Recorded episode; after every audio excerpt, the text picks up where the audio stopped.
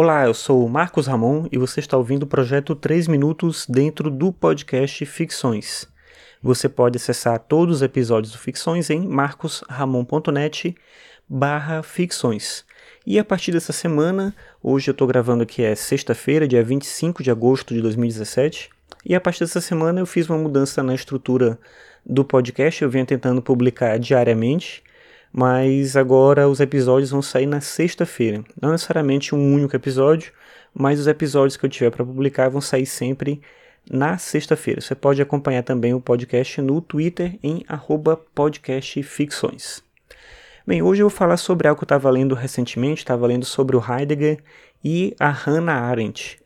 Eles, o Heidegger era professor é, na Alemanha e ele teve um caso com uma aluna, que foi a Hannah Arendt. Na verdade, teve um caso com vários alunos, ele era casado e ele se relacionava com vários alunos. Uma delas foi a Hannah Arendt, com quem ele manteve uma relação por um período de mais ou menos quatro anos.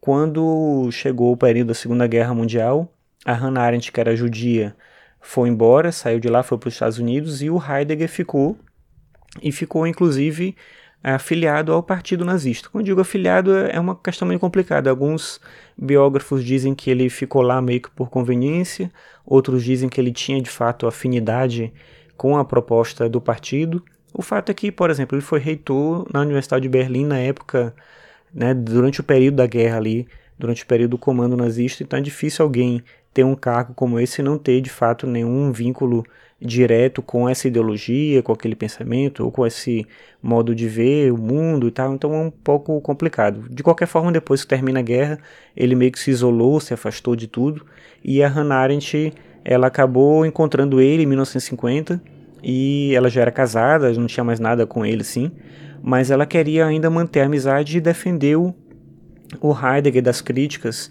que faziam a ele, né, tinha muitas críticas, obviamente, ao sistema como um todo e aos intelectuais que sobreviveram à guerra também.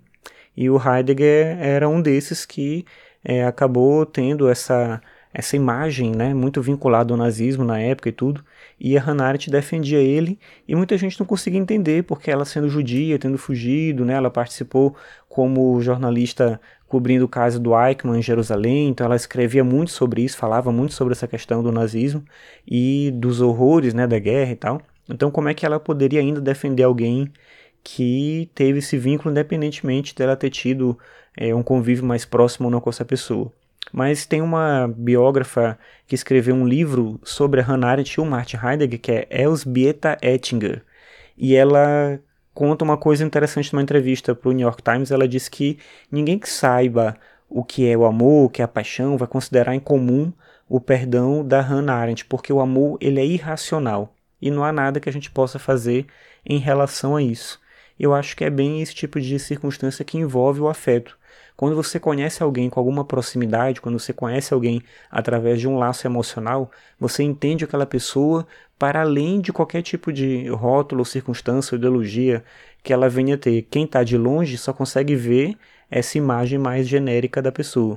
Mas quem esteve próximo consegue perceber outras coisas que os outros, obviamente, não conseguem identificar. E é isso que faz com que as relações humanas sejam tão complexas e, ao mesmo tempo, tão interessantes.